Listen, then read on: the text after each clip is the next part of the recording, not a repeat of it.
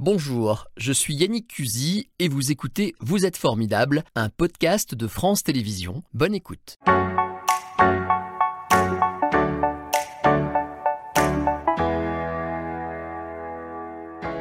Bonjour Viviane Aplane.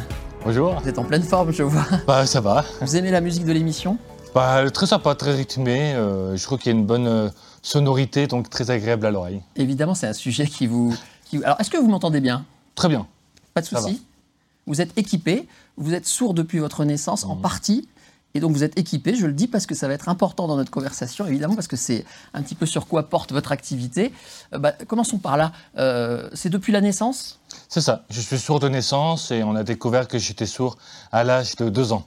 Donc je porte euh, des appareils auditifs depuis l'âge de 2 ans. Et à partir de 14 ans, j'ai qu'un seul appareil parce que moi, euh, j'ai été opéré à cette oreille et complètement Ah oui? foutu. Donc voilà. Donc en fait, si vous n'avez pas l'appareil, vous n'entendez rien. Rien du tout. Si je tombe en panne, là, ben, là je vous dis ben, bonne, Ah, c'est bonne vrai journée. Ouais. On se débrouillera.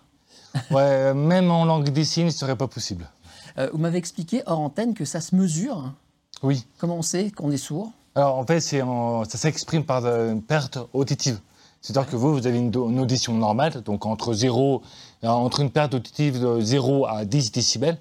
Et après, il y a plusieurs types de surdité. Ouais. Et ça descend jusqu'à euh, une perte auditive de 120 décibels, qu'on appelle aussi euh, cophose, surdité totale, cophose. Et moi, j'ai mon oreille gauche, il a une perte auditive de 100 décibels. Et là, et mon oreille droite a une perte de 80 décibels. Et qui a une très bonne récupération auditive grâce à mon appareil, évidemment. Donc vous en parlez librement parce que euh, vous en faites une pièce de théâtre, je vais y venir dans un instant. Mais j'ai une autre question peut-être idiote, mais comme ça on va apprendre plein de choses. Euh, je croyais bêtement que les sourds ne pouvaient pas parler parce qu'ils ne s'entendaient pas parler. Pas forcément. Non, non, non, c'est parce qu'ils sont, il y a des sourds qui s'entendent pas, mais qui, ils voient pas l'intérêt de parler en fait. C'est surtout ça. Non, ils, ils préfèrent communiquer en langue des signes parce que pour eux c'est leur langue. Mais moi j'ai grandi dans un, envi- un environnement euh, entendant, donc, euh, ben, donc j'ai appris à parler, à communiquer euh, de manière orale. Voilà, c'est comme, voilà.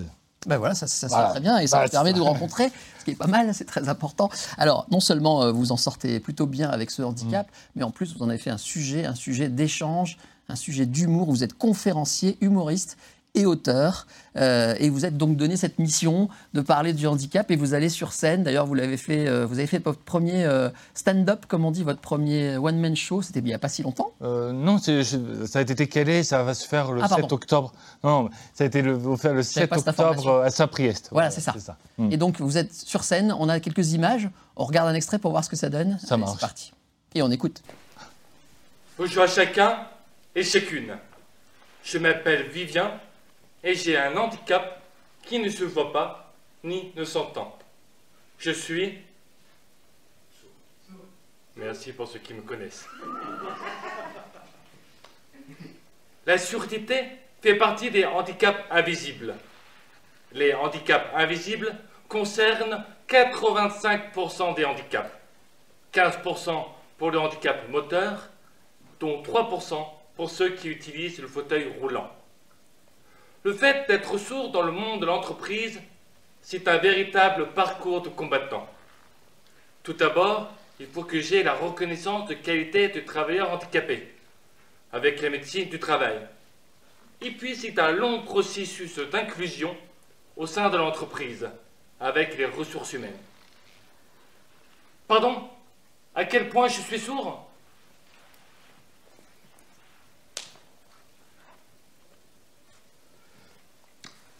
Vivien, tu es sourd comme un pot. Enfin, sans appareil auditif. Alors, tu sais, il existe différents types de surdité, et ton audition se situe entre la surdité sévère et la surdité profonde. Ça, c'est un reflet de ce que vous avez vécu. Mm. Et c'est comme ça que vous menez votre présentation. Vous allez notamment dans les entreprises. Vous mêlez des explications avec des chiffres Mm. et aussi euh, des, des, des, des- sketchs, on peut dire ça comme ça? Oui, des sketchs, des anecdotes, des, bah, des faits que j'ai vécus euh, dans mon parcours euh, professionnel.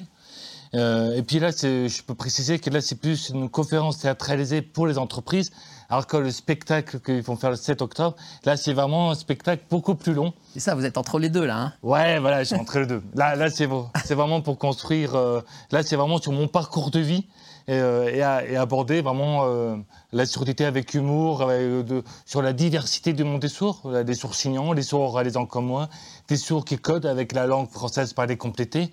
C'est une aide à la lecture labiale. Donc voilà, j'aborde toutes ces thématiques pour pouvoir aborder la surdité de manière légère et détendue. Alors, ça fait longtemps que vous êtes devenu un expert du sujet. et vous avez aussi, depuis longtemps, envie d'être un artiste. Il y a les deux dans votre vie, en fait. Les deux se rejoignent. Ah ben complètement. Euh, moi j'ai commencé le théâtre au lycée euh, quand j'étais euh, quand j'étais à Avignon. Ouais. Et donc ça fait bah, maintenant euh, 20 ans, 20, 20, 23 ans maintenant. Et bah, le théâtre c'est vraiment ma passion. Et puis au fur et à mesure des différents métiers que j'ai pratiqués, et j'ai dit non j'ai vraiment envie de sensibiliser sur la sûreté par le biais du théâtre. Ouais. Voilà. Et donc, c'est pas venu tout de suite? Euh, euh, je crois que vous êtes parti même à l'étranger pour d'abord Hmm. faire d'autres choses. Vous savez quoi? Je vous ai pas proposé un petit café, un jus d'orange. Vous voulez un petit jus d'orange Euh, bah, je Allez, veux je vous sers un petit jus d'orange. Donnez-moi votre. Et expliquez-moi, vous êtes parti dans quel pays et pour faire quoi? Alors je suis parti au Sénégal avec la délégation catholique pour la coopération. Ouais. Euh, je suis parti en 2006-2007. Ouais. Euh, pourrais être animateur socio-culturel pour gérer une petite bibliothèque au fond d'une classe. Euh, voilà, je fais des ateliers lecture, euh, euh, des, surveiller les études, et puis un peu d'animation, des, des tournois de Scrabble. Avec des enfants. Avec les enfants, des collégiens, Mais des collégiens sourds, malentendants. Ah, euh, entendant. Et ça se passe bien avec les enfants? Après, parce C'est-à-dire qu'au début, non, parce qu'au début, parce que euh, au début, j'avais, comme ils ont un accent, Ouais. un fort accent, euh, parce qu'ils mettent pas les Ah oui. intonations. Ouais. Donc je mettais beaucoup de temps à, à les comprendre, mais c'était aussi euh, réciproque. Ils mettaient beaucoup de temps à, à me comprendre. Ouais. Et c'est vraiment au fil des semaines qu'on a réussi à se comprendre et on a pu euh, vraiment s'hab- habit- s'habituer à nos voix et à nos intonations. En quelque sorte, chacun avait un peu son handicap de langage et ça, ça. obligeait l'autre à s'adapter. C'est une belle, belle leçon de vie. Ah ben, ah ben, complètement. Ouais. Et donc, euh, euh, vous leur avez appris quoi à ces enfants? Ah non, euh, c'est pas, c'est vraiment à vivre au quotidien. euh, c'est surtout à, à travers la lecture. Voilà, c'est vraiment s'ouvrir à différents mondes à travers la lecture. Je prenais surtout des livres d'édition africaine parce que dans la bibliothèque il y avait des bibliothèques roses, des bibliothèques vertes, Ouais. mais j'avais les directeurs, on bazardait la moitié des livres. C'était des dons, c'était euh, les derniers dons. Et voilà, j'avais envie de dire arrêtez d'envoyer des livres euh, poussiéreux des années 70 quoi. Vous avez un peu modernisé euh, la Voilà, c'est ça. puis Et donc, vous partez vers le théâtre. Vous faites Mm. 10 ans de théâtre amateur. Euh, vous, êtes, euh, vous avez œuvré auprès de compagnies professionnelles. Mhm. Donc, vous avez très vite joué avec des euh, personnes qui n'avaient pas du tout de problème d'audition. Ça s'est bien passé? Ah, très bien. Euh, bah, L'avantage, que sur scène, euh, généralement, on parle fort et on essaie d'articuler au maximum. Donc, oui, ça se passait très bien. Et c'était vraiment pour moi un véritable plaisir. Et pour moi, c'est aussi c'était un, exercice de pouvoir articuler, prendre son temps et aussi être à l'écoute des partenaires. Donc, ça, c'était un véritable Défi pour vous. Ensuite, vous êtes devenu euh, euh, documentaliste. Alors, je voulais vous poser cette question. Euh, au Centre national sur la surdité. Je ne savais pas que ça existait. Qu'est-ce Oui. que c'est que ce- cet endroit? Alors, c'est le Centre national d'information sur la sûreté qui a été Ouais. créé en 2014, si je ne me trompe pas, euh, qui a été créé, qui a été euh, mis en place par l'OVE, l'œuvre Village d'enfants. Et à l'époque, quand j'étais embauché, je répondais aux mails, je répondais au téléphone pour répondre aux parents, aux professionnels qui se posaient des questions sur la sûreté, sur la scolarité, sur les vies professionnelles, sur les techniques, sur la langue des signes aussi, voilà, sur plein, plein de sujets autour de la. Donc, Vous avez vraiment fait de votre euh, handicap euh, une force, une activité, euh, un- une spécialisation même, j'ai envie de dire. Mmh, c'est un ça. beau retournement de situation en fait. Voilà, c'est ça. Euh, j'ai juste fait euh, six mois là-bas et en fait, j'ai plus préféré faire des conférences. Ce que vous faites aujourd'hui. Euh, quand vous aviez 10 ans, vous l'avez plutôt mal vécu. Je crois savoir que vous imaginiez que vous alliez mourir, c'est ça? Bah oui, bah, disons que comme je ne croisais aucun, aucun adulte sourd, bah, c'était compliqué de se projeter, quoi. Euh, mais heureusement, euh, vers... euh, euh, Donc vous pensiez que vous étiez tout seul et que personne euh, n'allait, euh, comment dire, que personne ne pouvait vieillir avec ce handicap. C'est ça. que- bah, c'est ça, mais exactement. Alors, je trouve que c'est- un peu embêtant quand même. Ah, c'est clair que ça, Hein ça peut faire peur, ouais. Voilà. Alors quand euh, quand vous jouez dans les entreprises, Hmm. Comment ça se passe? L'idée, c'est de répondre à des questions. Est-ce qu'il y a des questions qui reviennent? Quel est le but, en fait? C'est vrai qu'après la conférence, il y a un temps d'échange avec le public. Et c'est vrai que ce qui ressort souvent, c'est comment, comment s'est passée ma scolarité, comment j'ai vécu les études? Ça, ça ressort souvent. Et puis aussi, la, particularité aussi des échanges, c'est que j'ai fait travailler en petits groupes ah avec des, des questions très particulières. ils doivent se mettre à la place d'un journaliste. Euh, d'un magazine particulier comme Paris Match. Euh, ouais. Euh, pour un exemple, j'ai eu avec Paris Match, c'était qui a été le plus gros malentendu avec votre belle famille. Voilà, c'était question en fait pour faire, faire preuve de créativité, même sur l'automobile. À, combien carburez-vous dans votre projet plein de... Alors, euh, vous dites que vous expliquez comment on doit, enfin, comment réagir avec un collègue sourd. Parce qu'il hmm. faut avoir un, comportement particulier. Il faut faire comment? Il faut être plus attentif. Il faut être. Euh, qu'est-ce qu'il faut faire? Bah, Déjà, il faut connaître les besoins de l'autre, savoir comment l'autre communique. Déjà, euh, c'est sûr, c'est sûr qu'il faut être en face, ne pas être contre-jour, parler normalement, là, sans exagérer. C'est pas le peine de crier, on est sourd. Voilà, il y a plein d'astuces il y a plein de, postures à avoir, mais c'est vraiment être le plus à l'aise possible et de pouvoir être dans l'échange euh, et répondre aux besoins de l'autre. Et est-ce que les entreprises, euh, maintenant, selon vous, prennent en compte ce genre de, handicap? Est-ce qu'il y a des choses à adapter dans les postes de travail ou, je ne sais pas moi, dans les installations? Ça, ça, dépend en fait des personnes. Après, c'est euh, par exemple pour moi, quand j'étais éducateur spécialisé, je n'avais pas besoin d'aménagement. C'était juste en termes de communication. Après, par exemple, quand j'étais euh, documentaliste euh, pour le téléphone, bah là, j'avais besoin d'un téléphone amplificateur ou bien de boucle magnétique intégrée. Euh, parce que avec mon appareil auditif, je peux être en lien, avec un, en, lien direct avec mon portable.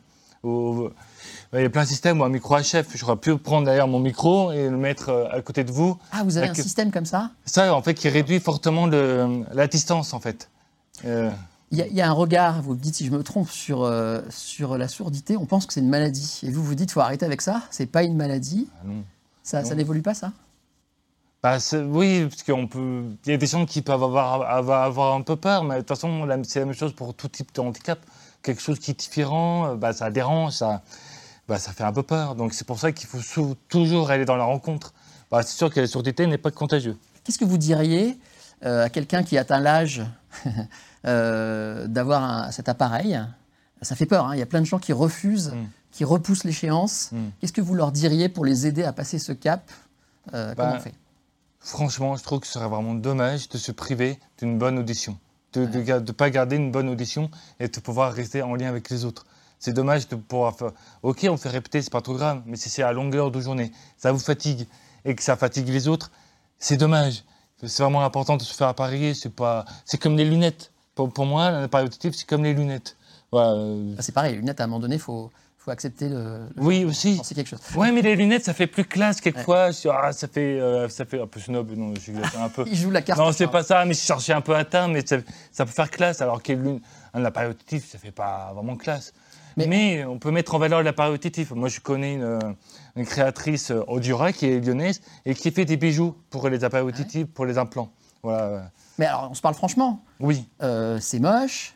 Euh, ça doit être hyper compliqué tous les matins à gérer. Il y a des histoires de piles. Et puis, il y a les autres qui vont nous regarder avec ce fil-là. Comment on fait pour surmonter tout ça? À un moment donné, c'est une c'est à accepter en fait. Quand je dis c'est moche, c'est une question. Hein. Oui, c'est pas moche. moche non, mais c'est pas moche quoi. Ça fait partie de. Ça fait partie de la vie quotidienne. À un moment donné, je passe au-dessus et tant pis pour le regard des autres. Moi, ce qui m'intéresse moins, c'est euh, vraiment pouvoir entendre, communiquer. Euh, bon, voilà, j'ai pu choisir la couleur de mon appareil. Bon, il est beige. Bon, voilà. Et c'est beaucoup de gestion? Oui, non, c'est une habitude. Euh, je l'enlève euh, le soir, je le remets la nuit, euh, je change tes piles tous les deux semaines. Bah, c'est ma pile. Après, il y a d'autres piles pour d'autres appareils. C'est plus court, plus long. Il y a des piles rechargeables. Ça dépend aussi des appareils. Moi, mon appareil auditif est très puissant, donc ça demande de l'énergie. L'année dernière, il y avait un film au cinéma, me semble-t-il, avec une histoire d'amour et l'acteur perd ses ses oreillettes, je sais pas comment on dit, son appareil, marche dessus, l'écrase. À partir de là, il est cuit, quoi. Il peut plus travailler, plus communiquer. C'est dialogue de sourds en permanence. Ça vous est déjà arrivé, ça? Ben, Moi, ça m'est arrivé d'aller sur mon lieu de travail et d'avoir une pile auditive en panne. Ouais. bah, euh, c'est un peu compliqué. Et quelquefois, on se met- ils se met- j'ai mes collègues se mettent en quatre pour qu'on aille à la pharmacie pour acheter des piles pour que je puisse travailler. Euh, vous parlez aussi dans votre spectacle de reconnaissance du handicap au travail. Mm. Il y a beaucoup de formalités à faire. Il faut, il faut absolument euh, faire ces démarches? Bah, absolument non, c'est une nécessité, je trouve que c'est une nécessité, mais c'est aussi important de pouvoir se faire reconnaître, euh, pour pouvoir aussi avoir des aides financières, euh, pour avoir bah, des aides pour les aménagements de poste avec la GFIP, ou bien euh, avec le FIPHP pour la fonction publique, là, je sais pas le cycle, désolé Ouais, pour... un euh, acronyme de plus. Voilà, acronyme de plus, voilà. Avant qu'on termine ce dialogue, je voudrais. euh, alors, vous dites un truc magnifique. Vous dites que le dialogue de sourds, c'est chez les malentendants. En, Chez les entendants. les, chez les entendants. Voilà, je mélange tout. Le, dialogue de, le vrai dialogue de sourds, c'est chez ceux qui entendent. C'est ça que vous dites. C'est une belle ça. expression. Oui. Et vous avez des belles expressions et aussi une plume. Je montre ces deux livres, on va les voir mieux, mais euh, vous écrivez de la poésie? Oui. Mm. Ça vous a pris comme ça C'est votre dada? Ben, moi, j'ai commencé à écrire quand j'étais jeune ado. Ouais. Euh, pour moi, l'écriture, ça a été euh, un bon moyen d'évasion, parce qu'au collège, euh, bah, été harcelé. Et moi, l'écriture m'a beaucoup aidé à, à exorciser tout ça, à pouvoir m'exprimer. Comme je ne pouvais pas le verbaliser euh, à mon entourage, ben, j'ai verbalisé tout ça. Et, et pour moi, la poésie, l'écriture m'a beaucoup sauvé, en fait. Vous étiez harcelé à cause de votre handicap? Eh oui. Hmm. Ce qui est un scandale absolu. Et il faut dire aux enfants qui nous regardent qu'il faut absolument pas laisser faire. Ah, bah, On est d'accord Dans ces ah. cas-là, il faut prévenir. Il y a des lois maintenant. Ah, bah, c'est oui. puni. Et euh, voilà, c'est. c'est- je ne savais pas que vous avez euh, harcelé, mais voilà, ça ne doit 39. plus arriver, que ce soit bien clair. Vous avez bien fait d'en parler. Euh, un dernier petit mot, vous avez croisé, et ça vous a marqué un enfant un jour dans un train, c'est ça Oui. Qui avait la même, le même problème, qui avait un problème de surdité. Et pourquoi ça vous a marqué? Bah, surtout que c'était un enfant qui était surpris que je parlais, euh, que j'étais adulte. Euh, Un grand, ah tiens, papa, euh, ma maman, parce qu'elle s'est adressée à maman qui était juste à côté de moi.